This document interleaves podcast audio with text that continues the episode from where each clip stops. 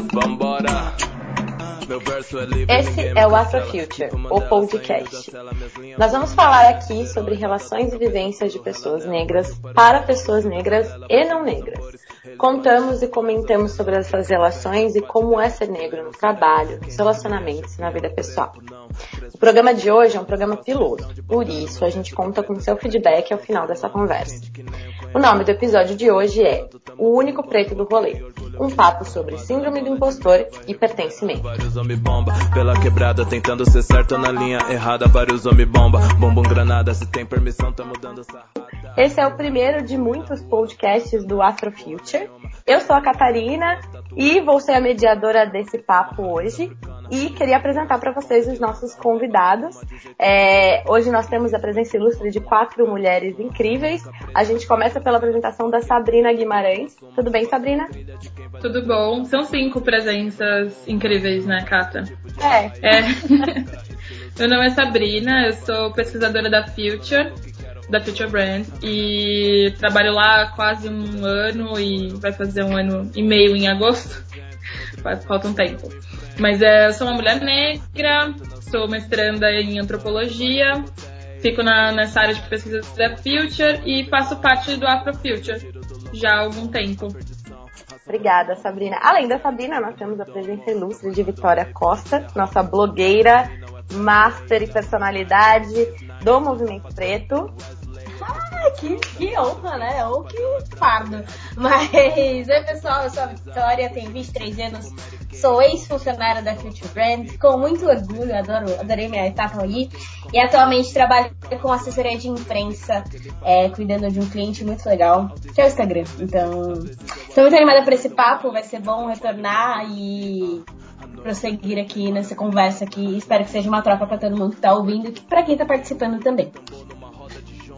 Seguimos com Carol Pereira, nossa ilustríssima convidada. E também ela faz parte da trilha sonora deste podcast. Ela selecionou todas as músicas que vocês estão escutando. Olá, Carol. Oi, oi, gente, tudo bem? Eu sou a Carol, Carolina. Eu. É isso, eu selecionei as músicas, espero que vocês gostem. Gostei muito de selecionar as músicas. É, eu sou estagiária na Future, na área da pesquisa, eu trabalho junto com a Sá. E é isso, eu sou uma mulher negra e estamos aqui para conversar e aprender um com o outro. E por último, mas não menos importante, da Mali, nossa verbal da Future Brains. Oi, gente. Eu sou a Damária, tenho 21 anos, sou uma mulher negra entre o retinto e o clarinho, tô ali no meio. Tô aqui para trocar uma ideia com as meninas e contribuir para que o assunto racial seja cada vez mais é, inserido dentro do ambiente corporativo? É, nem, nem me descrevi, mas vou me descrever. Sou a Catarina, uma mulher preta, o que é uma dúvida para muitos, pois tenho cabelo liso, cor um retinto assim, mas olha galera, dar a notícia que eu sou sim uma mulher preta e nunca morena. Mas a gente vai começar o nosso papo hoje é, e a gente quer trazer para vocês as nossas experiências e vivências é, o papo hoje vai ter alguns temas maiores, assim, que a gente vai focar. E a gente já falou um pouquinho deles na introdução. Agora a gente vai só começar direto para falar um pouquinho sobre como foi a nossa vivência quando a gente começou a estar inseridas em ambientes majoritariamente brancos e como foi para a gente é, vivenciar mundos que são completamente diferentes do que a gente está acostumado a viver. A ideia aqui é a gente começar esse, essa série de podcasts como um diálogo, né, abrindo um diálogo dentro da Future sobre relações raciais. Hoje a gente vai falar de uma forma bastante próxima, contando essas experiências de ser enquanto pessoa negra dentro de uma percepção sensível, né, de uma, de uma percepção que se entende enquanto negra na sociedade. A gente vai passar por temas como pertencimento e identidade, pensando muito numa chave de movimento, né? Uma identidade que não é fechada, mas que ela se constrói de acordo com a experiência objetiva e com a subjetividade da, da, de cada um, né? Uma, subjetividade mais individual. Então, as experiências das mulheres que vão estar tá conversando hoje com a gente partem de lugares diferentes. São mulheres negras periféricas, são mulheres negras de classe média, tendo tem em comum a sua experiência de ter participado, ter pertencido ou ainda pertencer ao espaço da Future. Especificamente hoje, a gente vai falar sobre essa relação entre ser uma pessoa negra em espaços majoritariamente brancos. Vamos começar então falando um pouco com a Carol. Conta pra gente um pouco sobre a sua experiência e qual a, o que vem pra sua cabeça aí quando a gente traz essa temática de ser uma pessoa negra e estar nesses espaços que é composto por uma maioria branca. É, eu estava eu tava, na verdade, pensando sobre essa questão de identidade, território, e talvez é, a minha realidade seja um pouco diferente, porque eu sou uma mulher negra de um que tem um privilégio econômico, né? Eu moro num bairro de classe classe média alta ou classe alta, sei lá, como as pessoas entendem isso. Sou me formei na PUC também, eu, eu era uma aluna pagante, eu não era um bolsista. E eu acho que é, essa essa minha percepção de como é, eu me entendi como negra talvez demorou um, um pouco mais porque por eu não ter crescido em uma zona periférica, então todas as pessoas que conviviam comigo, é, além da minha família, que é uma família negra, eram pessoas brancas.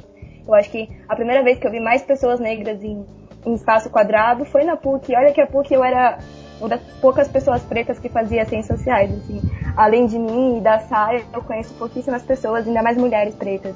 É, então eu acho que quando a gente pensa espaço e, e identidade, é, é muito louco como a classe também está envolvida nisso, né?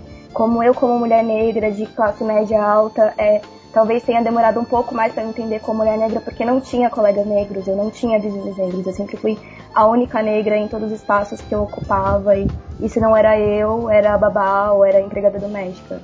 Eu acho que eu levantei a mãozinha aqui porque eu, o que a Carol falou assim é, é engraçado como a gente percebe que isso também muda muito de pessoa para pessoa, uma experiência que muda muito porque já a minha foi completamente o oposto. Eu cresci em um ambiente pobre, assim, eu cresci vindo do Grajaú, estudei a minha vida inteira em escola pública, sempre tive amigos pretos e eu sempre fui a menos preta desses ambientes. Então, é, em alguns momentos eu nem era considerada uma mulher preta, eu era considerada morena, eu era considerada pretinha, seis horas, esse tipo de coisa, e eu nem sabia que eu era preta de fato. Quando eu comecei a, a, a conhecer outros ambientes, foi logo quando eu entrei para a faculdade, comecei a fazer em Morumbi, e ali eu comecei a ter contato com pessoas que tinham muito mais dinheiro do que eu. E foi ali que eu percebi que eu era uma mulher preta, que eu, que eu tinha, que eu era diferente das outras pessoas. Eu comecei a, a entrar em contato com, com amigos que tinham muito dinheiro e que a família era extremamente racista, porque eu nunca tinha conhecido pessoas extremamente racistas, assim, é, tipo, abertamente racistas, né? E aí foi, foram, assim, um dos meus primeiros contatos com isso.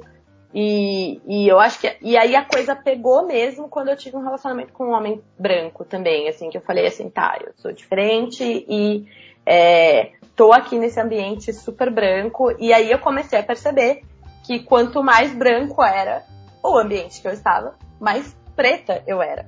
Então é, é uma coisa muito doida porque muda muito, né? Dependendo da esfera em que você tá, onde você cresceu, o lar que você cresceu, a família com a qual você cresceu, a sua identidade preta, né? E, e como você se sentiu nesses lugares, como você se sente nesses lugares, sabe? É, mas vamos continuar ouvindo aí as experiências das meninas.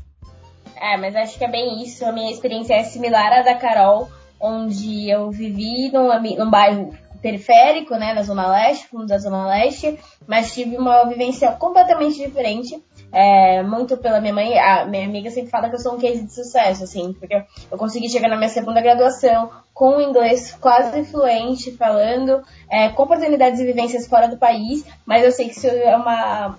É, são poucos casos desse, desse tipo, e isso me trouxe outras visões, né? É, e agrega muito, mas também bota muito em, em xeque a minha posição perante outras pessoas negras e a minha posição diante dos brancos, porque mesmo para todos os brancos é, ainda, eu ainda tô lá embaixo E nós aqui estamos lá embaixo muito por sermos base, né? Nós estamos na base dessa pirâmide estrutural porque somos mulheres negras, uma sociedade é que todas com graduação, mas isso não bota a gente lá para cima. Eu fiz uma palestra, é, eu participei de um webinar esses tempos atrás para uma empresa de tecnologia é, onde ninguém me conhecia. E se vai me conhecer, me conhece pelo nome e só, não sabe de toda a sua trajetória. E ninguém enxerga isso, ninguém olha isso quando vê uma mulher preta. É sempre só uma mulher preta que, puta, que ela fez sucesso, hein? Mas nunca é uma pessoa branca que você olha e fala assim, nossa, isso aí tem cara de rica. Não, isso não acontece com a gente. Eu vi muito disso que, é, que a galera fala das afropates, assim, que é o conceito que nasce, que vem crescendo, porque é realmente um movimento de mulheres pretas que conseguem se empoderar, que conseguem ter poder, conseguem usar das suas vivências para participar e fazer diferença na vida dos outros, né? Então, acho que essa transformação que a gente está vivendo impacta muito nos ambientes que estamos presentes, seja isso no corporativo, no pessoal, com novos vínculos criados com pessoas brancas ou pretas, maioria preta, né? Porque acho que agora as coisas, as, as chaves estão virando para todo mundo. É, para quem está se descobrindo preto, a população do Brasil já aumentou em pessoas pretas e pardas. E a gente vai continuar vendo o reflexo disso em relacionamentos afrocentrados, em novas pessoas em cargos de poder. Hoje mesmo saiu a notícia da que a Empregue fechou parceria com uma multinacional que está procurando um, alguém para liderar a empresa no Brasil e quer que seja uma mulher negra. Assim. Então, estamos vencendo, estamos, mas ainda falta bastante para isso. E, e você, Damali, o que, que você pensa? Bom, gente, eu ouvi um pouquinho da, dos relatos de vocês. Eu acho que eu me encaixo em, em alguns e em outros nem tanto. É, a, a construção da minha identidade enquanto mulher negra teve duas etapas. A primeira é, vem do núcleo familiar, então, desde pequena eu sempre ouvi que eu era negra e isso era muito claro para mim desde sempre. E aí, só que aos poucos também começou a ter alguns conflitos dentro da família mesmo, por exemplo, com relação aos meus primos e as minhas primas que são mais retintos do que eu, e falarem: não, você não é negra, não é negra assim, você é morena, morena clara e tal. Então, esse foi um, um, um processo que começou a causar muita confusão dentro de mim. Também concordo que a questão soci, é, socioeconômica permeia muito esse debate, porque eu sou muito privilegiada, meus pais sempre fizeram de tudo assim para me dar uma boa educação, então nesse sentido eu frequentei boas escolas e ambientes majoritariamente brancos. E só que eu não tinha essa consciência tão clara, porque novamente eu era pequena. E hoje eu consigo olhar para minha trajetória escolar e ver que, que o, o, lugar onde eu pertencia e as microviolências que eu sofri nesse, nesses lugares que vem da questão racial, né, da cor da minha pele. Então foi um processo bem difícil assim. Hoje eu consigo olhar para trás e entender o que é ser mulher negra, mas foi a passos curtos. Ah, eu levantei a mãozinha para falar um pouco da minha experiência, mas para jogar algumas perguntas também. Acho que é bem. Eu tenho uma experiência bastante parecida com a da Malha, assim. Eu, sou, eu sabia desde pequena que eu era uma pessoa negra, meus pais falavam sobre isso. Ainda que não muito é, com engajamento político sobre o que, que isso. qual o impacto disso, já, já tinha esse, esse papo e essa conversa, né? Minha família é composta por pessoas negras e que, que se sabem, né? Que são, que são negras. Mas eu achei interessante na, na fala da Cata, da Carol, que foi essa coisa de se descobrir mais negro quando você está dentro desse espaço com o outro, né? E a experiência, por exemplo, da universidade, que é um lugar majoritariamente branca, onde eu fiz também na PUC, é, tem um momento de descoberta desse do significado de, de ser negro na, nas suas partes positivas e negativas, né? Não que tipo a gente não passe durante a vida com alguns alguns recados aí sobre te avisando, né, na sua experiência de que você, de que você é uma pessoa negra e que é, essa existência está pautada a partir da raça. Mas é, esse, esse, o espaço da universidade, que é um espaço majoritariamente branco, ele vem te avisando bastante que você é o outro, né? Que a sua experiência ela é, ela é diferente e isso fica, fica muito marcado, assim. Acho que é bastante comum na, nessa trajetória de se descobrir negro, entrar em espaços é, branqueados e você ficar mais negro do que nunca. Então, na, na, então tem, essa, tem essa fase de descoberta, né? Poxa, então sou uma pessoa negra. E isso quer dizer muitas coisas, culturalmente, economicamente, uh, religiosamente, enfim. E aí esse momento de descoberta parece que tem uma busca de enfatizar isso de uma forma positiva muito maior, né? E aí eu era mais. É, e, e, aí acho que é uma coisa que acontece com geral, assim, nesse primeiro momento, que é de, de ser mais negra nesse espaço branco. Eu era mais negra na faculdade do que, do que no meu bairro, porque no meu bairro eu sou, sou só mais uma. Então, tem essa, essa relação, essa dimensão da construção de ser uma pessoa negra na relação com o outro, assim. E aí ia perguntar para vocês mesmos sobre como foi essa percepção, não sei se foge muito do tempo, né? Do tema, mas como foi essa percepção de tipo, o que, que significou assim entender uma pessoa negra, né? Foi um processo foi um processo dolorido, foi um processo de, de autoestima, foi um processo gostoso? Como é que foi? Porque eu acho que tem bastante a ver com a, nesse contato de estar tá com no espaço do outro, né? Que no caso é o não, o não negro, é, especificamente o branco. É, eu, eu, eu já recebi essa pergunta algumas vezes, né? Porque assim, eu acho que quando a gente vai falar desse, da, da questão da identificação racial, assim, eu, eu tive uma história que era, que era meio complexa, assim, pela minha família, pelas minhas características, quem eu sou. E eu gosto de categorizar a minha descoberta como, como preta em algumas fases, assim, sabe? É, tipo as fases que você tem na, na, sua cabeça quando você passa por algum, alguma coisa, uma mudança absurda na sua vida, assim, sabe? Então eu, eu comecei, e eu, eu posso falar isso seguramente, eu comecei a, a, a falar assim, tem algo aqui é, quando eu comecei a ouvir rap. Pode dizer que eu escutava rap e eu falava, hum, um negócio engraçado, eu me identifico com essas coisas, eu me identifico com algumas dessas letras. E aí, claro, fui passando, né, me envolvi com uma pessoa, uma pessoa branca que eu passei por uma situação de racismo muito forte, depois eu fui frequentando esses ambientes é, mais brancos, e aí eu fui me entendendo, sabe? Ai, tá, agora eu estou entendendo quem eu sou, e eu fui ler, eu fui atrás disso.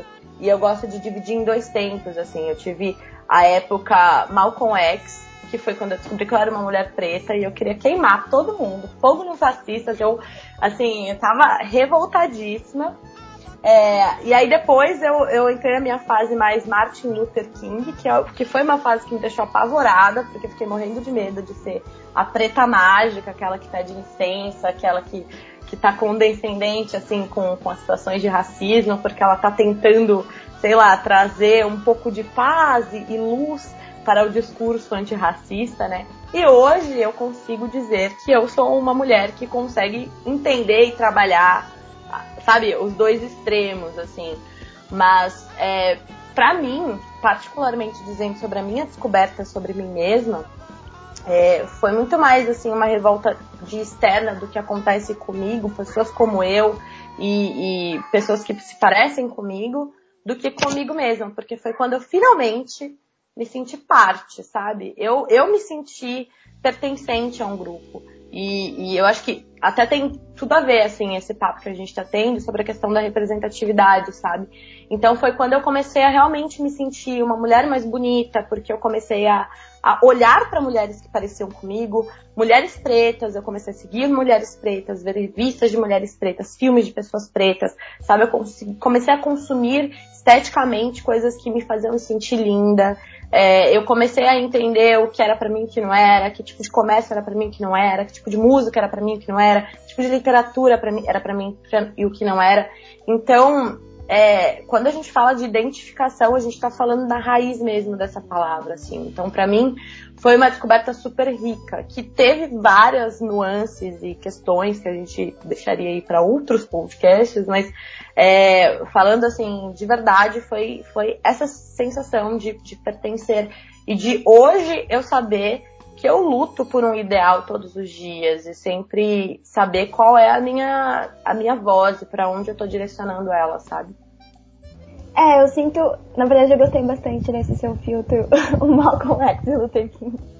É, mas eu sinto que pra mim foi. Pra sair um pouco dessa coisa de tipo bad vibe, de, de violência, porque eu acho também que a identidade negra carrega um peso e uma violência que a gente é marcada durante nossa vida toda, mas que, querendo ou não, infelizmente acontece, né? Mas eu então me entendi talvez eu, sabia que eu era parda, talvez é, durante toda a minha vida. Felizmente, minha mãe é, é, é, uma pessoa muito foda que, tipo, sempre se preocupou muito com a minha educação racial, com o movimento social, é uma historiadora que eu admiro muito, então ela sempre teve uma preocupação muito grande, tipo, em me contar isso, mas eu acho que isso não tinha ficado tão explícito para mim até eu entrar na PUC. O mais louco é que, a partir do momento que eu me entendi negra, conversando com outras pessoas negras na PUC, é, eu comecei. Minha vida começou a fazer sentido, entende? E foi dolorido porque eu comecei é, a entender diversas violências que eu sofri durante a minha vida toda, principalmente no período escolar, sendo que eu, minha vida inteira, tive em colégio particular e sempre fui a única menina negra, se não da escola, da sala. Então, é, sempre tive uma coisa muito de recusa naquele período de adolescente, que você quer dar beijinhos e descobrir sua sexualidade. Eu nunca era uma pessoa que era desejada, sempre era uma pessoa recusada. Eu não entendi o porquê as pessoas queriam ficar com minhas amigas brancas e ruivas e não comigo, sabe? E com, quando eu me entendi negra, eu falei, putz, talvez seja por conta disso, sabe? E foi muito dolorido. Mas também foi um, um alívio, certa, de certa forma, sabe? Tipo, a culpa não é minha, sabe? Eu, a pessoa não deixou de ficar comigo porque eu não sou atraente ou porque eu não sou, sei lá, é porque ela é racista, e o problema é ela, o problema não sou eu. Sabe? Eu acho que me trouxe muito mais é, força, querendo ou não. Eu me lembro da primeira vez que eu coloquei trança no cabelo, tipo, eu falei, meu Deus, eu tô linda, eu tô incrível, eu não acredito que eu nunca tinha feito isso na minha vida, sabe? Me lembro de, de, de como eu me senti. É muito interessante é, a questão que a Sá fala, falou da gente se reconhecer e se encontrar enquanto negra nessa percepção do outro e que toca um pouco no, em tudo que a Catarina e a Carol falaram. É, o meu processo, por conta do meu, do, do meu contexto familiar, é, era bom dentro da minha casa. Então eu me sentia acolhida, me sentia bonita, me sentia, sabe, a princesa. Só que fora dela foi um foi extremamente violento, ainda mais eu que sou uma mulher negra fora do padrão, porque até dentro desse dentro do movimento existe um padrão de corpo, e estamos falando de corpo aqui, é bom é, ter essa essa noção bem esclarecida que tem corpos corpos que são mais aceitáveis e o meu nunca foi. Então, essa questão de tipo, ah, na época que tava todo mundo pegando, todo mundo, na adolescência, e eu me senti de fora disso sempre, sempre a, a amiga ou a pessoa que vai ficar meio que nas escondidas, foi um, algo que, que permeia ainda é, a construção da minha autoestima também enquanto mulher negra. Então, não foi um processo fácil e ainda não é. Eu lembro de períodos da vida que eu ficava refletindo coisas do tipo, meu Deus, seria tudo tão mais fácil se eu fosse branca, do cabelo liso e do corpo magro. E essa é uma violência que ainda permeia a minha vida e que aos poucos eu tenho tentado é, ressignificá-la mesmo, porque justamente como a Carol falou, não é um problema meu em si, né? É um problema que expande e, enfim, a, é, a questão da representatividade é importante nesse sentido, é, faz parte da minha construção da autoestima enquanto mulher preta e de me enxergar nas, nas propagandas, nos sites, de enxergar corpos parecidos com os meus e de estar em lugares onde tenham pessoas parecidas comigo, sabe? Mas não foi um processo fácil. Nunca é, gente, nunca é. Mas tá melhor, a gente está caminhando, né? Tá, tá, tendo essa conversa aqui já contribui muito para isso, porque a gente se acha também, a gente compartilha as nossas dores e as nossas alegrias nesse processo, então é extremamente rico. É, eu queria puxar um pouquinho, só porque a gente falou um pouquinho das nossas experiências primeiras experiências, né, adolescência e etc. Eu queria trazer um pouquinho mais para o presente, vida adulta, jovens adultos, e eu queria perguntar para cada uma de vocês é, o que é ser a única pessoa negra, o que é trabalhar em um ambiente 100% branco, né? É, o que a gente entende com isso? Porque quando a gente tenta explicar isso para pessoas que não são pretas, talvez elas não consigam entender muito bem é, qual é a dor e, e quais são os, os, desafios diários que a gente passa é, por estar inseridas e dentro de um ambiente 100% branco, tendo que trabalhar e, e, enfim, tendo que viver nossa vida adulta nele. É, é, você falou sobre ser a única, a única pessoa negra, né, do grupo. É engraçado porque às vezes as pessoas acham que a gente tá falando de número absoluto, né, e sei lá.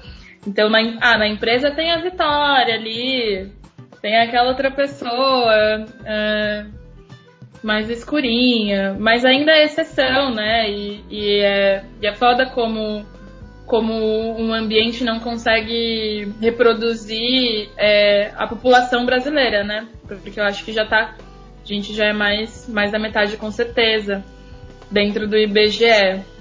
É, mas particularmente ainda, tipo, pensando essa, essa vida a vida adulta já nesse ambiente de trabalho, eu pensava que depois de é, isso é uma descoberta muito recente, né? Que depois de, de fazer ciências sociais, de de estudar sobre o assunto, entrar, estar mestrando sobre, sobre questões é, étnico-raciais, eu saberia lidar com isso de uma forma muito melhor. É claro que eu, tipo, desenvolvi estratégias, né, para minha, para minha circulação em espaços brancos, mas é, é, chegar em um, em um, em um espaço majoritariamente branco ainda, ainda me causa um impacto, particularmente, assim de ter que estar tá nivelando quais são.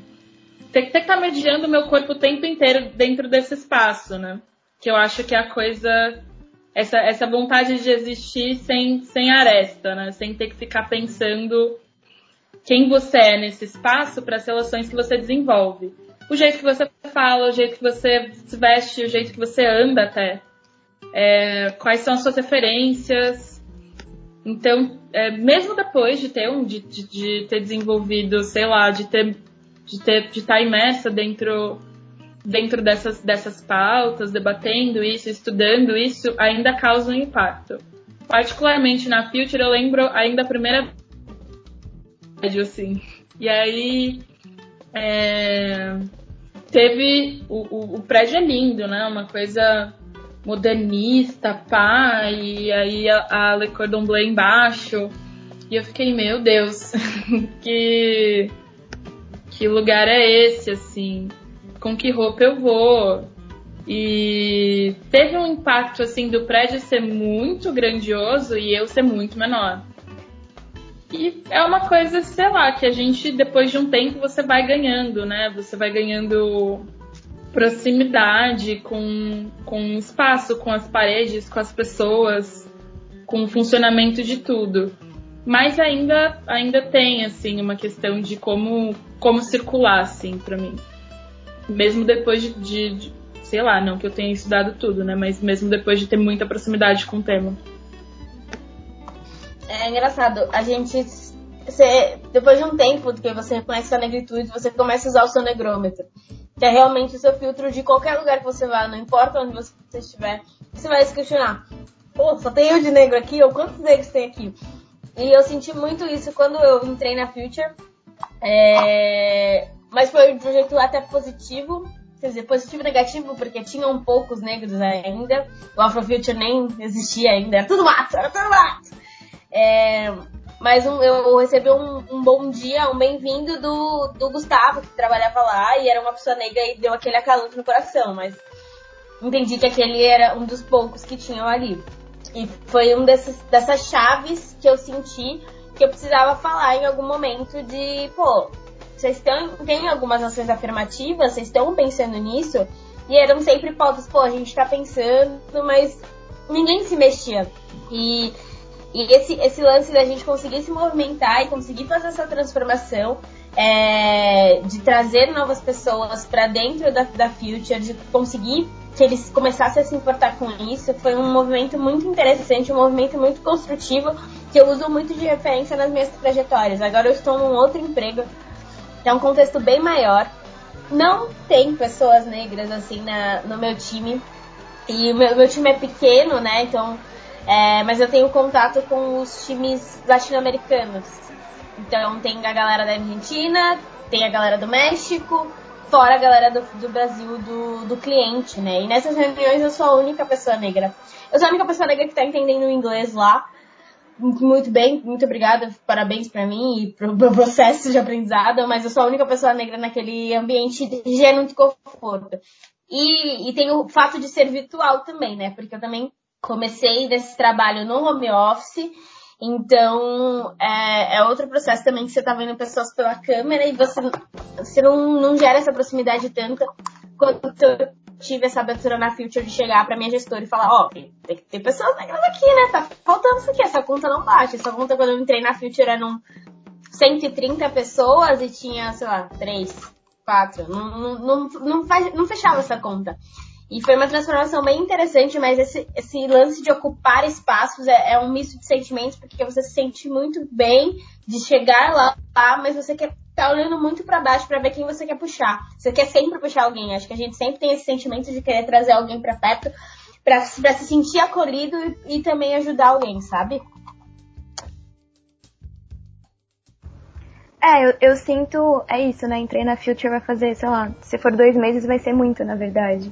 Mas quando eu entrei, já entrei como amiga da Sá, porque a gente fez faculdade junta e, e ter a Sá na minha equipe foi uma coisa que com certeza me acalantou, não, não só pela Sá ser uma mina negra, mas por a gente ser amiga, sabe? Eu, eu, eu saber que eu, eu poderia ter essa intimidade com ela.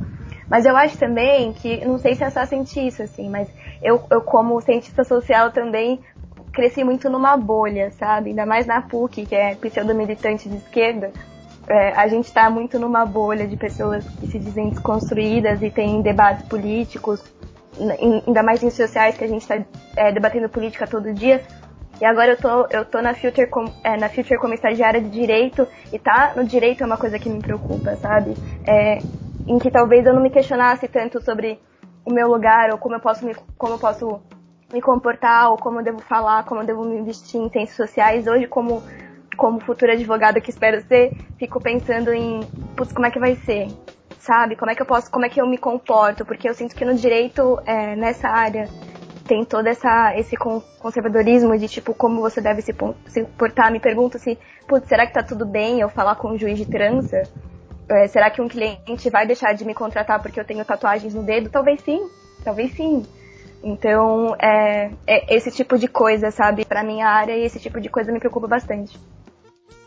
É, eu queria puxar um pouquinho, assim, de, de uma percepção que eu tive até agora, assim, sabe? De como faz diferença, né? Quando a gente está falando de ambientes de trabalho, é, porque eu, eu, me identifiquei muito com, com dois, dois depoimentos, tanto da Sabrina quanto da Vitória, porque é, eu lembro de, de, de, momentos muito específicos, assim, meu primeiro momento fazendo uma entrevista, chegando na Future, e, e, tendo essa percepção que a própria Sabrina teve, assim, de tá, que eu acho que não é o meu lugar. É, o próprio cheiro, assim, de chegar, entrar numa empresa que tem um monte de Macs e assim, super legalzinha, e, e falar assim, cara, será que isso daqui é demais para mim? E, e, uma apreensão, assim, de como eu vou me vestir, como eu vou me portar, como eu vou conversar com essas pessoas. E aí teve um momento assim que, que foi a quebra, que foi depois que eu fui contratada, que foi logo o meu primeiro dia, em que a primeira pessoa que me recepcionou foi a Vitória. E ali, logo de cara, eu senti já uma diferença de como eu estava enxergando aquele ambiente, né? É, então a gente tem percepções completamente diferentes quando a gente reconhece uma pessoa igual a gente no ambiente em que a gente está.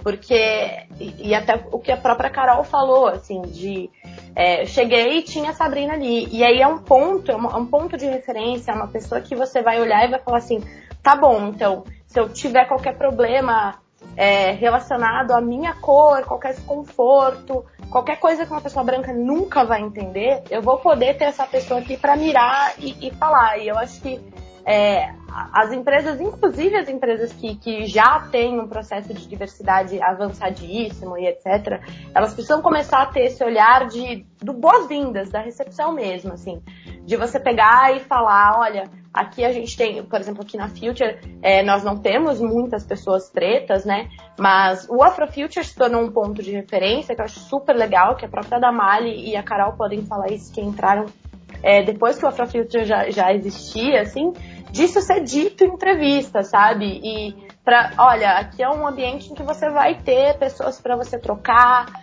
um ambiente de, de, de, proximidade, um coletivo que você vai poder se sentir acolhido, assim. Então, é, faz pensar, né? Uma coisa tão simples quanto um boas-vindas, assim, mostrando que você tem pessoas semelhantes a você, podem mudar completamente a forma como você age no seu ambiente de trabalho, sabe?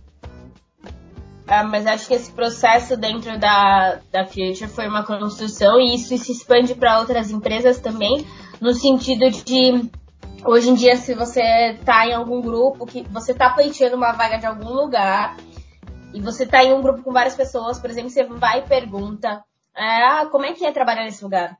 Ah, é, isso, isso eu aprendi muito dentro de trabalhei em empresa de recrutamento e seleção, né? É, e a galera tá se importando muito e é isso que estão tentando vender. Então, hoje em dia, o employer branding para marcas, assim, para empresas grandes, tem que ser algo muito reforçado, porque as pessoas estão prezando é, papo de saúde mental, estão prezando ambiente, estão prezando, é, prezando é, ter pessoas semelhantes. Então, isso é uma coisa que as pessoas já botam de cara quando vão lançar processos seletivos.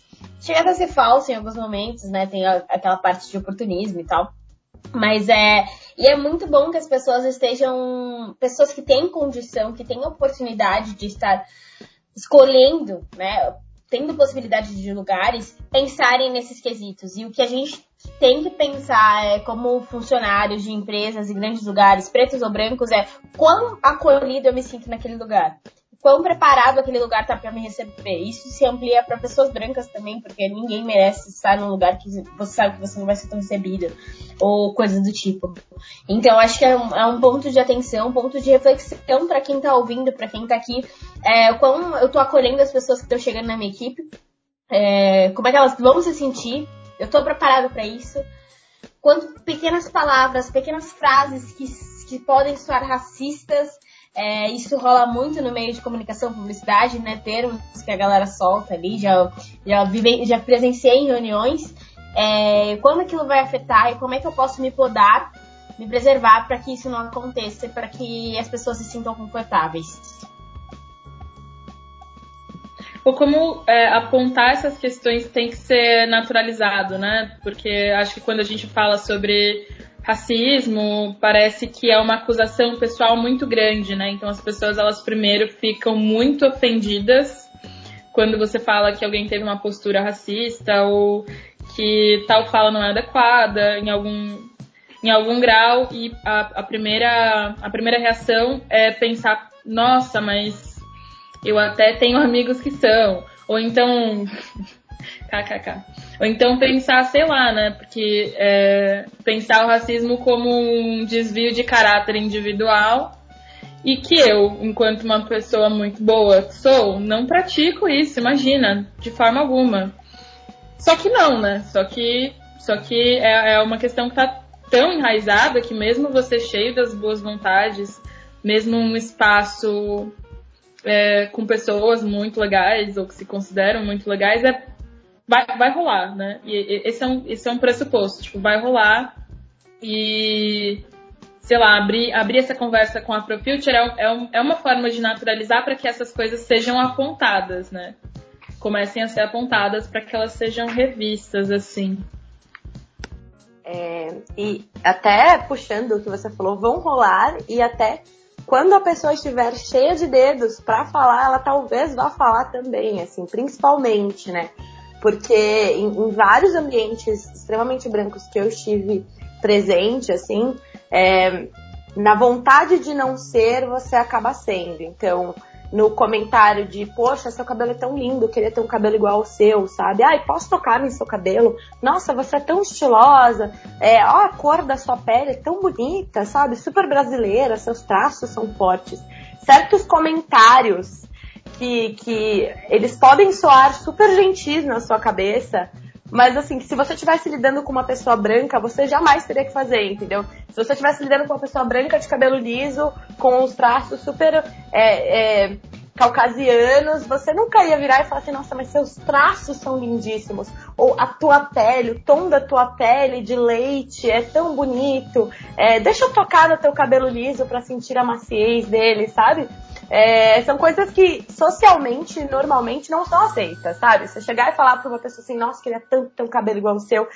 Você não pode chegar pra uma pessoa estranha e falar isso normalmente, mas por ser uma pessoa preta, por você querer mostrar que você não é uma pessoa racista, você acaba reproduzindo discursos racistas, assim. Então, é, a pergunta que, que, todo mundo sempre faz é, tipo, como eu lido então com uma pessoa preta? É, se eu sou uma pessoa branca, como eu lido com uma pessoa preta? Como eu Igual gente, né? Finge que é gente. Exatamente. Você lida como você lidaria com uma pessoa que, que não é preta. Então é muito simples a pergunta, sabe? E, e até também, é, não queria falar muito, mas só queria puxar mais um exemplo, assim, que isso também é uma dúvida pra gente, né? Pessoas pretas, como a gente reage a certas situações. Eu já passei por algumas, inclusive situações de trabalho em que eu escutei comentários racistas ou coisas racistas e que eu sabia que poderia ser até uma ignorância da pessoa de não saber que aquilo era um comentário racista. Mas ao apontar, porque assim, eu, eu estaria sendo assim, injusta com quem eu sou se eu não apontasse. Ao apontar, eu tive todo um questionamento moral e ético sobre como eu abordaria essa pessoa. E eu pedi 25 mil vezes desculpas antes. E aí foi tipo um momento em que eu parei e falei, tá, eu tenho que ter, tomar cuidado, porque eu tô no meu ambiente de trabalho, não posso falar de qualquer forma. Mas também, que errado, né? Eu ter que pedir desculpa para alguém por ter falado algo racista. E eu apontar isso, assim. Então, é, sim, é uma questão muito complicada sobre como agir, como reagir em ambos os lados, mas eu acho que uma resposta muito simples é a gente começar a entender que é o que a Sabrina falou, o racismo é uma questão estrutural, assim como diversas outras questões é, relacionadas às minorias são questões estruturais, que todo mundo é, até pessoas pretas é, podem reproduzir alguma coisa racista, não que elas sejam racistas, isso é importante deixar claro, mas elas podem reproduzir certas coisas. É, e, e, pessoas brancas que acham que estão munidas das melhores intenções também podem ser racistas. E elas têm que estar de coração e mente abertas, abertos assim para escutar e, e, entender e achar que aquilo não é pessoal e, e estar assim realmente disposto a ouvir, a entender e saber o que é ruim pra gente, o que magoa a gente, né? Porque quando alguém me diz que a minha, o meu tom de pele é super bonito, eu me incomodo. Porque a pessoa não tá falando que eu sou bonita, ela tá falando meu tom de pele. Por que, que você tá falando meu tom de pele, entendeu? Esquece meu tom de pele. É, então, basicamente isso, assim.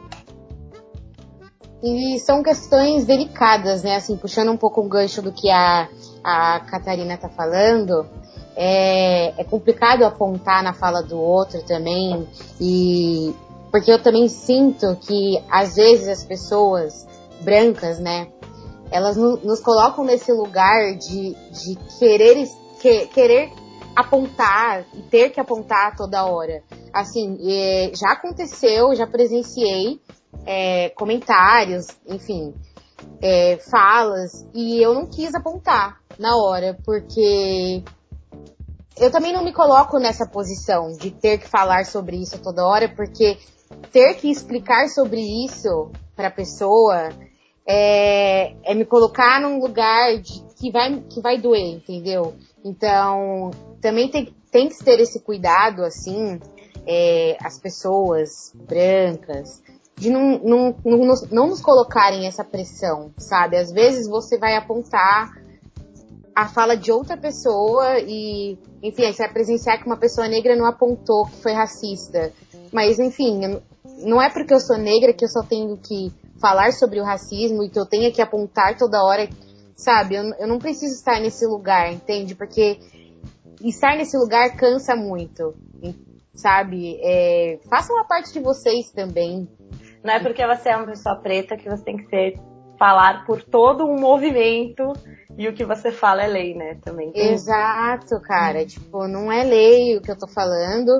E, mas é, é mais essa coisa que me incomoda mesmo, essa pressão de que eu tenho que apontar e de que eu tenho que falar. E eu não tenho, cara. Se eu quiser falar, eu vou falar.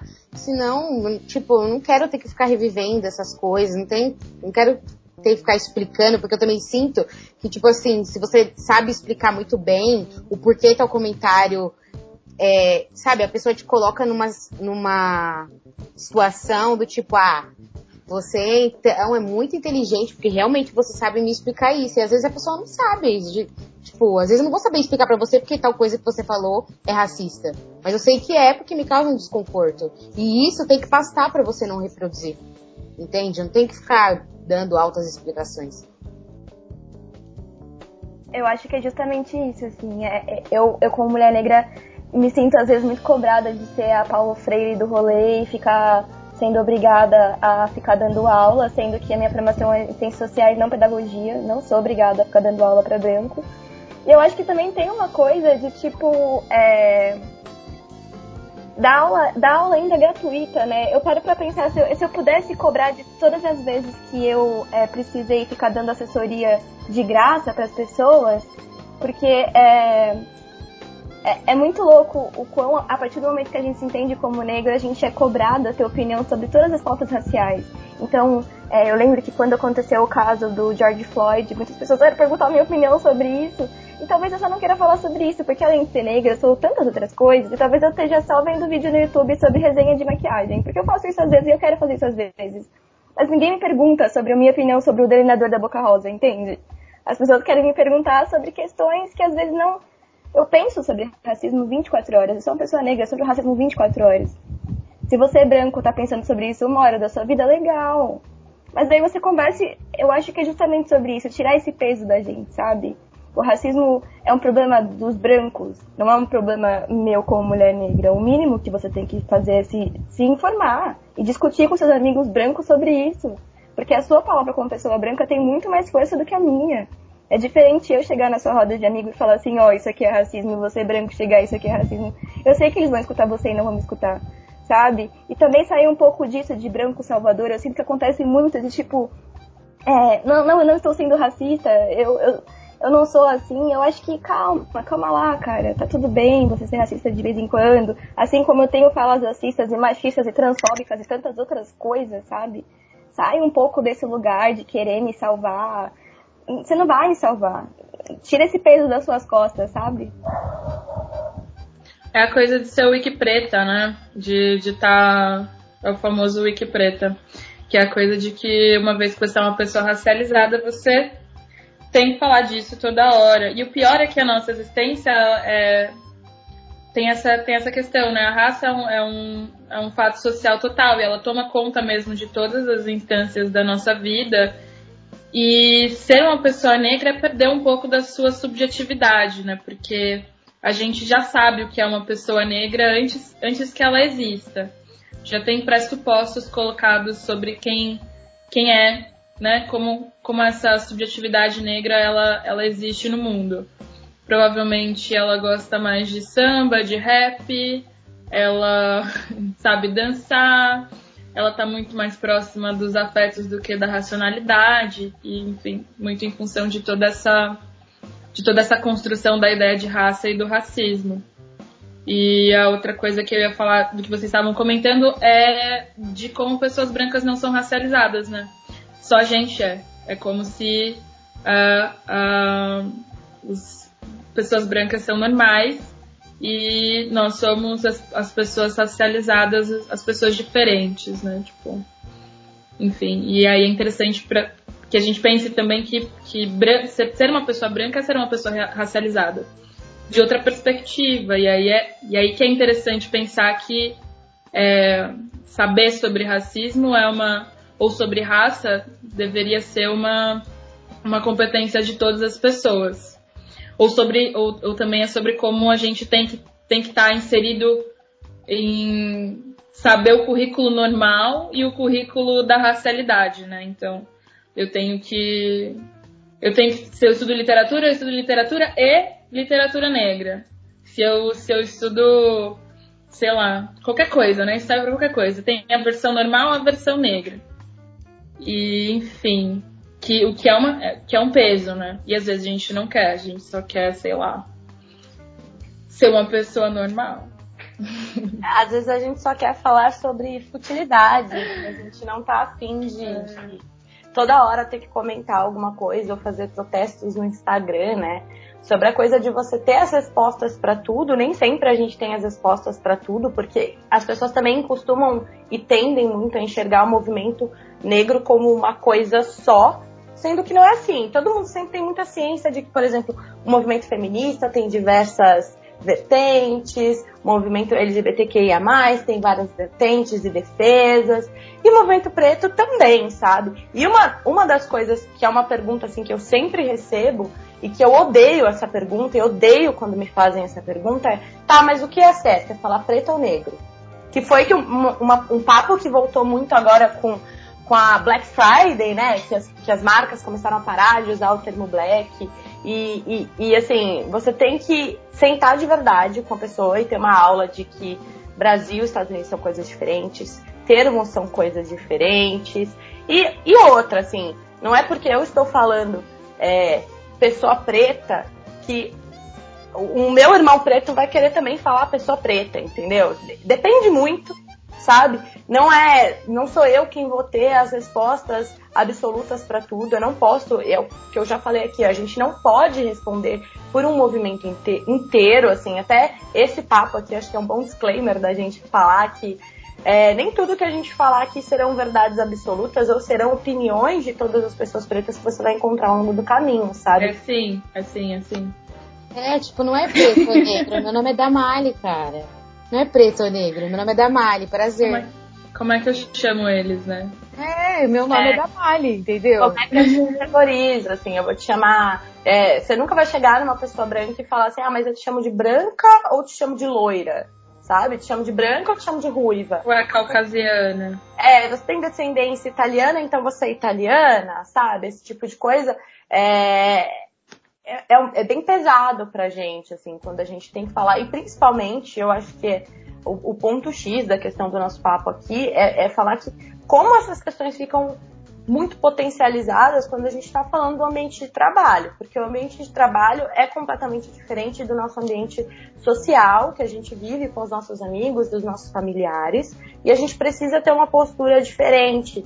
Então, quando a gente vai falar alguma coisa ou quando a gente aponta alguma coisa, é sempre uma luta muito interna e é porque alguma coisa realmente tocou a gente, a gente falou assim, não, eu realmente preciso falar sobre isso, mas isso não significa que seremos a cartilha negra daquela empresa, porque é, existe muito isso, né, nos ambientes de trabalho, assim, então aquela pessoa negra é a pessoa que vai falar sobre as situações que estão acontecendo, é ela quem vai ser questionada, ah, será? A gente tá com dúvida se a gente faz uma coisa racista ou não. Uma vez ou outra, você perguntar, ok. Mas é bem como vocês falaram, assim, uma obrigação de todos é, ter aprofundamento nesse assunto. E, e principalmente quando a gente está falando é, do ambiente de trabalho, assim, porque você vai conviver não só com pessoas pretas, você vai conviver com pessoas trans, você vai conviver com mulheres e você precisa saber como se portar e, e, entender, sabe? Isso é, é, é uma cartilha básica que deveria existir em todo o curso profissionalizante da vida, sabe? Então, é bem isso, assim. Vamos para o próximo tema, então?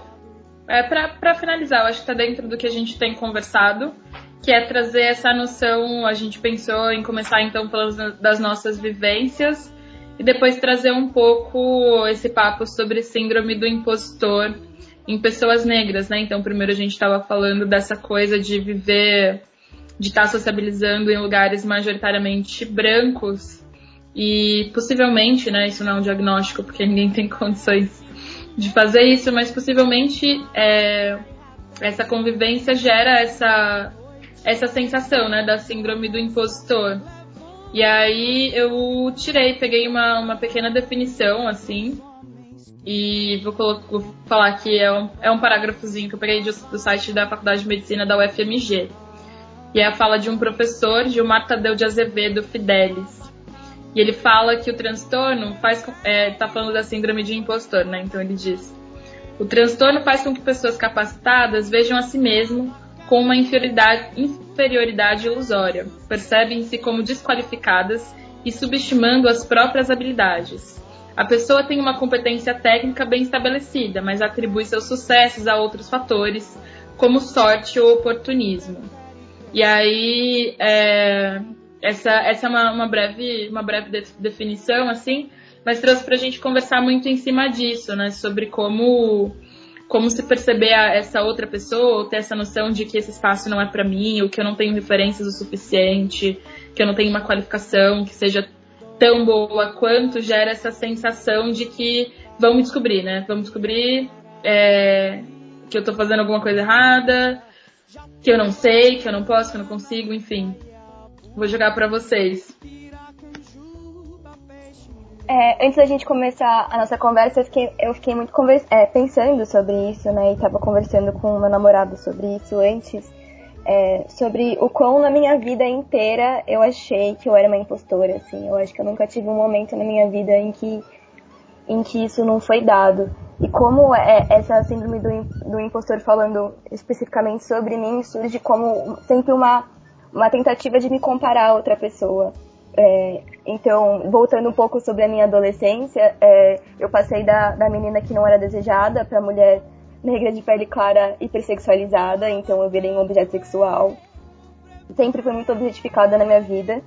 Então, é, para mim sempre foi muito dado em que eu era uma pessoa atraente dentro de um padrão estético, digamos assim, mas não era uma pessoa intelectualizada. Isso ainda eu agora com 23 anos é um processo que eu tô tentando é, ir contra, mas é, é difícil para mim entender, por exemplo, ano passado, quando eu me formei na PUC, entender que eu tenho habilidade intelectual de me formar numa faculdade como a PUC, ou de entender que eu tô na minha segunda graduação, sabe? Entender que eu tenho um diploma, ou entender que, tipo, eu consegui um estágio. É, tem, tem sido um processo complicado para mim, porque eu não me sinto capaz intelectualmente de estar no lugar que eu tô. É a Damali? Vai falar? Eu falo. É, eu vou ver se a Catarina ia falar. Mas enfim.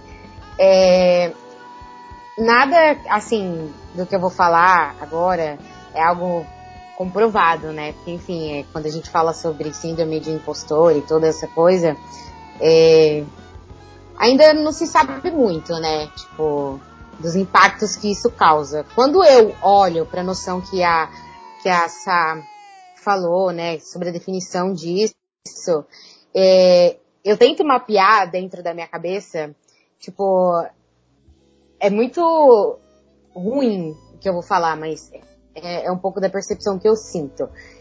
Por, por ter convivido a maior parte da minha vida em ambientes majoritariamente brancos, e nesse sentido, é, ter acesso a uma educação, a uma educação é, melhor do que pessoas iguais a mim, me colocou, no, eu lembro que no meu ensino médio, eu, eu me sentia mais, assim, é, mais inteligente.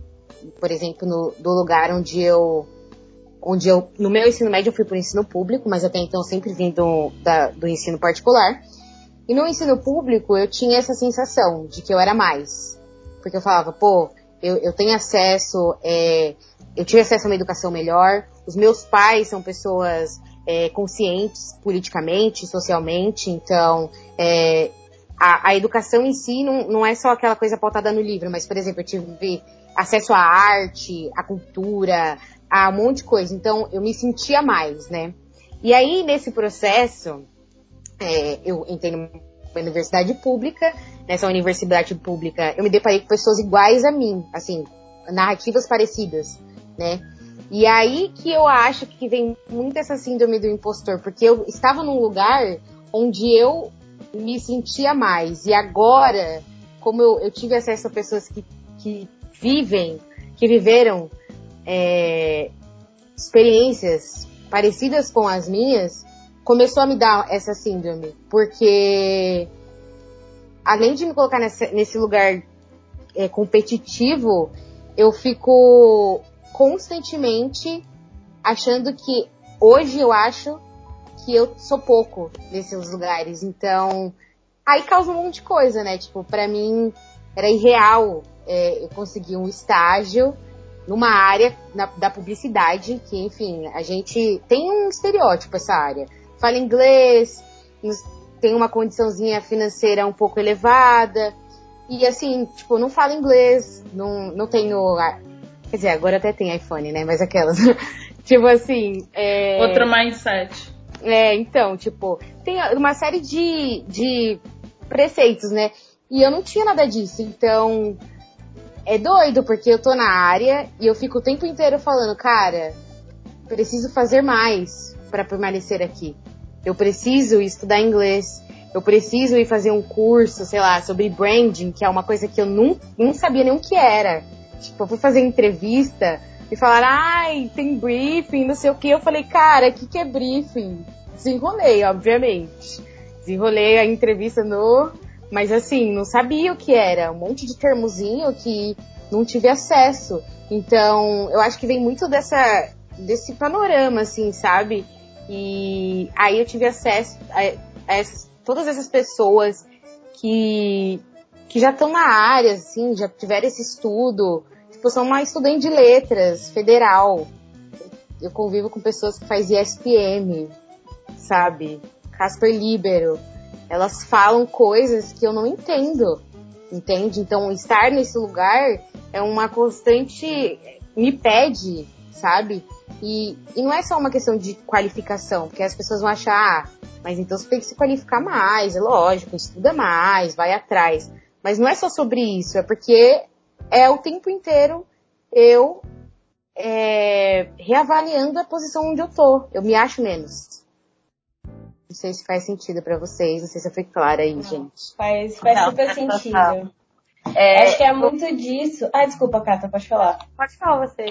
É muito disso esse, esse movimento. Eu passei agora por essa transição de emprego, né? Então, eu tava no emprego estágio e fui para uma vaga de assistente e todas as inseguranças bateram. Todas as inseguranças bateram. E aumentar duas horas na minha, na minha carga horária, mas era uma outra oportunidade, um outro contexto, mas era uma, uma puta oportunidade que eu não podia perder. E eu comecei a me colocar para baixo, falei, eu não vou aguentar. Eu não vou saber lidar com isso. E aí eu comecei a, tipo, pensar, uma hora ou outra isso vai ter que acontecer. A vida de estagiário é boa, porque é cômodo, enfim, mas a gente tem que aguentar. E eu ficava, não, eu não, não vou saber lidar com, com as demandas, eu não vou conseguir administrar. E aí eu me coloquei muito para baixo nesse sentido de, putz, não, eu não quero sair do que tá cômodo para mim, eu não quero sair dessa oportunidade de estágio que eu já sei o que eu tenho que fazer. Eu não tenho que aprender coisas novas, eu tenho que aprender pouquíssimas coisas com essas pessoas para ir para uma outra oportunidade onde eu vou ter que lidar com outras pessoas, eu vou ter outra responsabilidade. É, e é bem difícil, é bem intenso, porque a gente realmente se coloca para baixo e esquece de tudo que a gente fez para estar tá lá. E a minha terapeuta sempre fala assim, Vitória, quando você foi escolhida para uma vaga, é, ninguém pegou e te jogou lá e falou, não, essa menina escolhe isso aí, escolhe isso aí. Não, eles escolheram você pela capacidade, pela entrevista que você fez, pelo que eles entenderam de você. E, e, acho que é sempre esses pontos que a gente tem que, que, trazer de novo na cabeça de como é que a gente é capaz, como é que a gente chegou onde a gente está. E não deixar essa síndrome do impostor que ela parece que ela foi feita pra gente, sabe? A gente tem que realmente driblar ela é, em situações dessas. A gente perde a nossa noção, a noção da nossa realidade quando entra nessa, cai nessa pilha, assim, de, dessa síndrome do impostor. E é super prejudicial para nossa trajetória, para o nosso momento. É, nos coloca muito para baixo, a autoestima já vai lá para o fundo e não é assim, não tem que ser assim, a gente tem que se perceber e entender que você tá lá por mérito seu, você tá lá porque você mereceu é, e, e administrar isso da melhor forma, sabe? É, e assim, ouvindo que, tudo que vocês falaram, assim, e trazendo só mais um ponto assim para discussão, é que o que é mais doido para mim é que existe um, um, uma linha bem tênue assim para separar o que é a, a síndrome do impostor para pessoas brancas, porque pessoas brancas também podem ter a síndrome do impostor, e das pessoas pretas, assim. E o que é mais doido na minha cabeça é que a síndrome do impostor para pessoas pretas, ela não é só interna, né? Ela é muito externa também, assim. Porque quando a gente fala, por exemplo, eu acho que muito além da questão do que você sabe, do que você aprendeu, do que você não aprendeu, assim, eu, eu sou uma pessoa extremamente é, extrovertida, eu falo muito, eu não tenho problemas em me impor numa reunião, em falar o que eu penso. É, nunca tive muita dificuldade com isso, né? Mas, é, além disso, além, assim, para eu poder falar numa reunião, eu preciso de todo um background, assim, de todo um, um, um esforço meu, assim, para poder pegar e conseguir abrir a boca. Porque eu sei que a todo instante eu tenho que me provar para estar ali. Embora, assim, vamos falar um pouco da, da, do status social, né? Eu, eu estudei numa faculdade de, de pouco nome, eu estudei na, na faculdade Unip, que é uma, uma faculdade que quando você vai olhar para faculdades de grandes nomes, as pessoas sim têm um certo preconceito quando você fala. Mas hoje eu, eu sei, eu tenho a noção que eu aprendi o melhor de mim ali e eu sei que eu sou uma ótima profissional. Sim, eu tenho muito a aprender, mas eu sou o melhor que eu posso ser, sabe? Eu tenho muito orgulho disso, né? É, mas quando eu, mesmo sabendo quem eu sou e tendo essa noção, é, toda vez que eu entro em uma reunião, toda vez que eu tenho que fazer algum trabalho, vem a sensação de eu preciso provar que eu mereço estar aqui, eu preciso me equiparar, eu preciso estar a paz, a par, sabe? De tudo que está acontecendo. É aquela coisa de por você ser uma pessoa preta, você tem que fazer cinco vezes mais. Você tem, sabe? Você tem que ser é, além. Porque é uma noção de, tá, se eu falar um apontamento super interessante aqui, que todo mundo vai adorar, é a noção de que talvez se o meu coleguinha branco falar a mesma coisa, ou algo que nem é tão legal assim, às vezes ele vai ser muito mais validado do que eu. E não que isso é que isso realmente aconteça, mas até é um medo que a gente tem, porque é uma constante tão grande na nossa vida que você fala assim, há grandes chances da minha voz ser silenciada aqui. Então, às vezes até, por mais que você trabalhe assim do, impostor dentro de você, que você fale assim, não, tá, eu mereço, eu tô aqui, eu quero, eu estudei, eu sou foda pra caralho, olha onde eu cheguei, etc.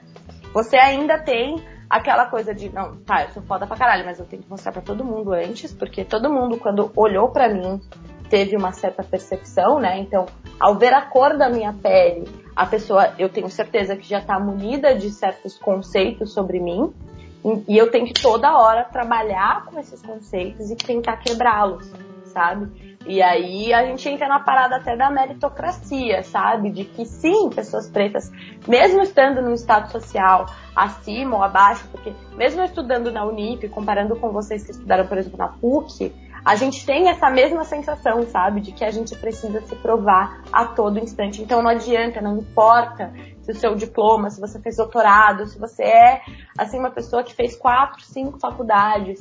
É, a síndrome do impostor para uma pessoa preta, ela existe porque a gente sabe que quando alguém olha pra gente, essa pessoa já nos diminuiu, assim, mesmo que inconscientemente, sabe?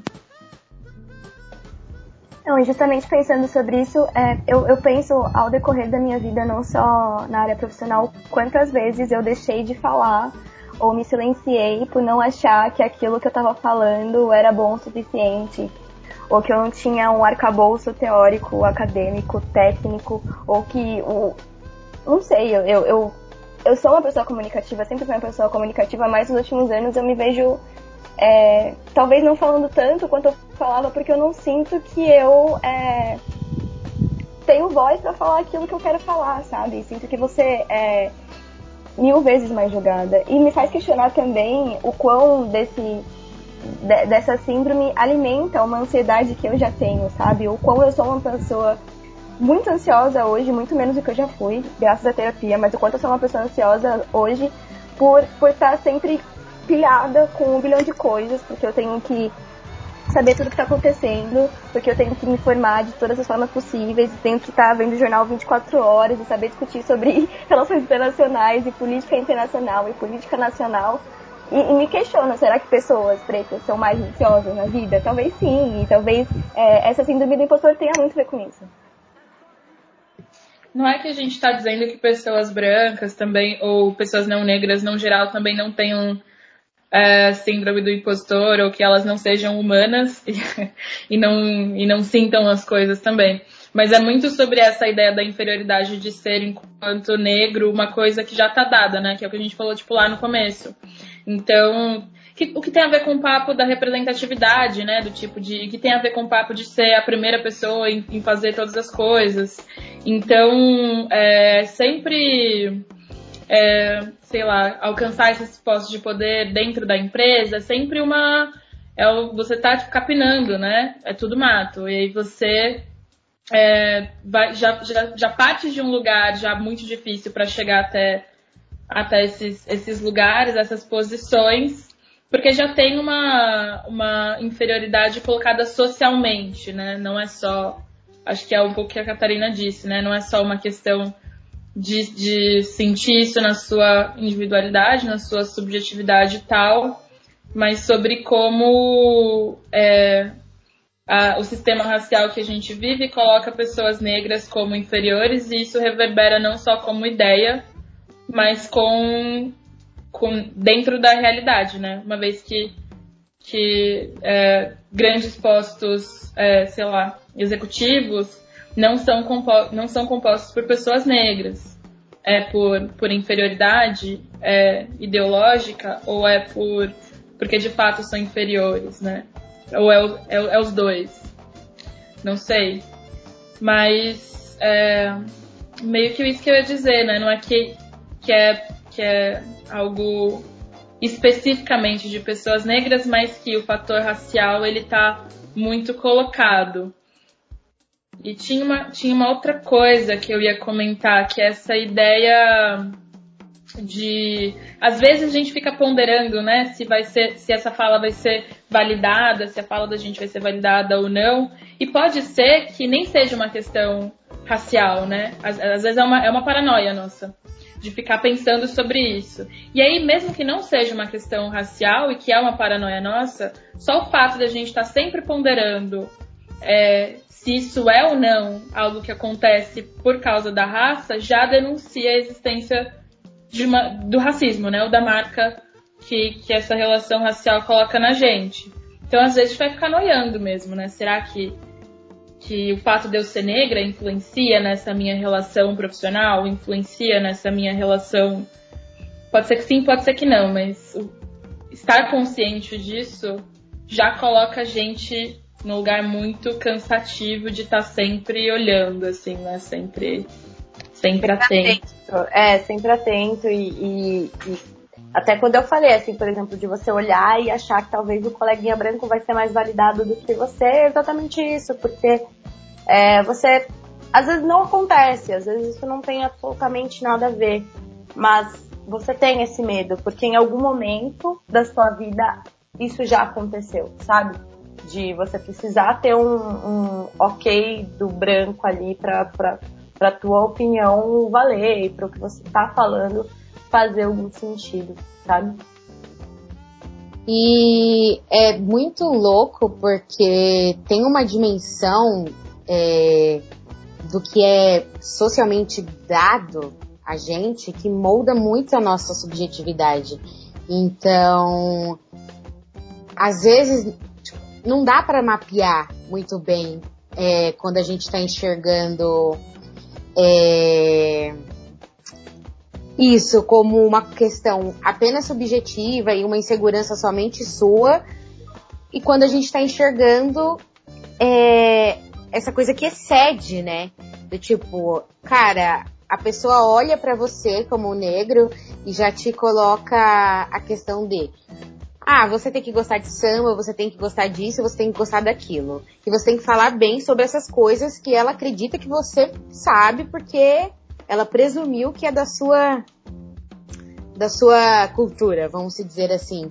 Então, não dá para prever a dimensão dessas coisas é, socialmente dadas na nossa subjetividade. É muito, eu não consigo enxergar uma aonde isso termina, aonde isso começa, então influi muito ainda no nessa questão da síndrome do, do impostor, é um constante trabalho mesmo de olhar para dentro disso e falar, cara, será que essa insegurança é fruto, tipo, da minha relação comigo ou se é realmente algo que me foi datado e que eu tô cumprindo e que eu tô absorvendo para dentro de mim, né? É uma relação complexa aí. É, bom, acho que encerramos aqui o nosso tempo, ele acabou. É, eu acho que é importante a gente fazer um belo de um disclaimer aqui, que quando a gente vai falar de qualquer uh, questão racial e qualquer assunto que, que, que fere a gente, ou que a gente tem necessidade de, de conversar sobre, a gente sempre tem muito mais coisa para dizer. E é, a gente tentou não deixar essa discussão extremamente rasa, assim, é, o que é difícil em pouco tempo, né? Mas eu acho que a gente conseguiu trazer é, o mais pessoal de nós para essa, essa conversa, as nossas vivências e o que a gente acredita. Mas a gente faz um convite para quem escutou até aqui de tentar pesquisar sobre o assunto. A gente vai deixar aqui na bio do, do, do podcast alguns materiais de referência que a gente considera que são interessantes para que vocês leiam, estudem e saibam um pouco mais, né?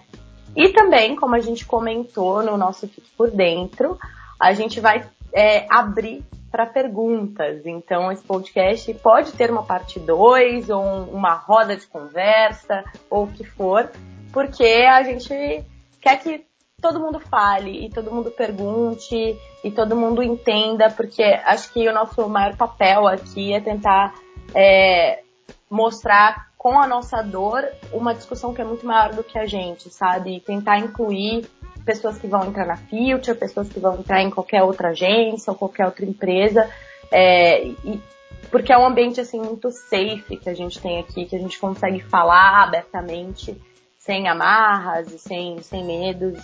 E eu queria agradecer cada uma de vocês também. É, e aí, se cada uma aí quiser fazer uma conclusão ou, ou agradecer também, eu vou deixar o espaço aberto. Podemos começar também por ordem alfabética para não termos problemas aí. Então, Carol, comece você.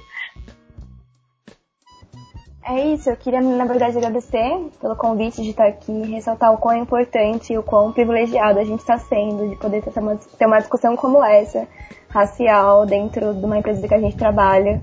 É, sei que isso Infelizmente não é um, um padrão, mas que esse podcast consiga alcançar pessoas fora da Future, porque esse tipo de conversa que a gente teve hoje é mais do que essencial, é mais do que básico, que a gente já deveria ter tido há muito tempo.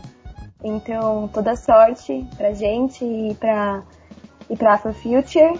Muita saúde que a gente tá precisando, muita força e tamo aí, até a próxima. Eu queria agradecer também, eu me senti repre representada em todos os depoimentos. Acho que a, essa discussão enriquece novamente, porque sempre é sobre os nossos processos internos e subjetivos, então vocês contribuíram muito, as meninas aqui. É, isso jamais é um ataque, gente, então é realmente um convite, vamos conversar, vamos trocar ideia. É assim, ninguém veio desconstruído, enfim, eu lembro de uma das falas da Cat que é bem representativa. A gente tem, é, às vezes a gente reproduz falas racistas, transfóbicas, homofóbicas, porque a gente não veio é, desenvolvidaço. Então, é sobre isso, né? É sobre essa troca, esse aprendizado, entendeu? Desconstruir, entendeu? Incomodar. Se tá causando desconforto, cara, chama para trocar ideia, porque o desconforto é um sinal primordial de que algo está errado. Então é isso, gente. Vamos trocar ideia. Tomara que a vacina venha aí pra gente poder curtir, entendeu? Aglomerar um pouquinho que tá fazendo falta. E é isso. É, eu me sinto contemplada pela fala de vocês também. É tipo muito bom poder poder fazer essa iniciativa e que o Afrofuture continua com pessoas dentro e fora da Future, né? Porque isso vira um espaço de, de de acolhimento muito maior e a gente ganha com, com, essas, com essas trocas. É, a gente pensou. Tudo, tudo que foi falado assim foi, foi super. muito pensado com carinho, apesar da, de mulheres negras raivosas em alguns momentos. Elas não, ninguém vai ver, mas elas estão rindo, né? E mandem perguntas, vamos, vamos trocar. Se você quer fazer trança, pergunta para Catarina, ela tá super aberta. Vamos continuar esse diálogo. Ai, queria super agradecer o convite. Eu agora sou uma ex-Future Brand, mas fico muito orgulhosa que o Afro Future virou, né? Foi muito uma conversa, assim, de troca, de querer realmente um espaço de acolhimento aqui dentro. É, e acho que a gente alcançou um espaço, uma abertura com o time da Future muito boa, todos os sócios que, que compraram essa, que acreditaram de alguma forma ou de outra que deram esse espaço tanto aqui quanto nos eventos que rolaram, que vou deixar parte foram ótimos eventos aí, enquanto eu estive aí, não vou negar, que eu, gosto de essa, esse, esse mérito aí pra mim, é, mas foi muito bom. É, contem sempre comigo, de, de outras formas, né? Mas estou sempre por aí apoiando vocês quando vocês precisarem. E é isso, muito obrigada, espero que vocês tenham gostado. É, só para encerrar, queria agradecer também, como a Vitória já agradeceu, a todos os sócios, diretores, líderes e funcionários da Future Brand, é, por a gente ter esse espaço e por vocês estarem abertos a nos ouvir. E a gente queria dizer também que no convite que vocês provavelmente já receberam com este podcast, a gente vai colocar o nosso link, o link oficial do Afrofuture, para que vocês possam mandar as perguntas de vocês e sim, a gente vai ter uma continuação aqui desse papo que não acabou por aqui. E acho que é muito importante a gente dizer o motivo pelo qual esse e-mail vocês estão recebendo no mês de janeiro e não no mês de novembro. Porque a gente não quer que o mês de novembro seja taxado como o mês em que a gente vai ter esse tipo de ação afirmativa aqui dentro da Future. Então, é, o Afrofuture está aqui aberto para todo mundo que tiver interesse, que quiser conversar com a gente, a gente faz reuniões constantemente. A gente sim aceita amiguinhos brancos, porque a gente é importante sair um pouquinho e vocês escutem, que vocês escutem, que vocês estejam presentes. Então a gente pode arranjar isso aí. E, e, e, é isso. Eu queria agradecer também a todo mundo que está aqui. E um beijo enorme. Vamos seguir. Vem vacina. E é isso. é isso, gente. Obrigada. Às vezes eu acerto, às vezes eu falho. Aqui é trabalho igual Murici. Uh. A noite é preta e maravilhosa. Lupita Nyong'o. Tô perto do fogo que nem o couro de tambor numa roda de jongo. Nesse sufoco, tô dando soco que nem lango-lango. Se a vida é um filme, meu Deus, é que nem Tarantino. Eu tô tipo Django. Amores e confusões curas e contusões. Fazendo minha mala, tô pique cigano Tô sempre mudando de corações. Luz e decorações, sorriso amarelo nas ilusões. Os pretos é chave, abram os portões.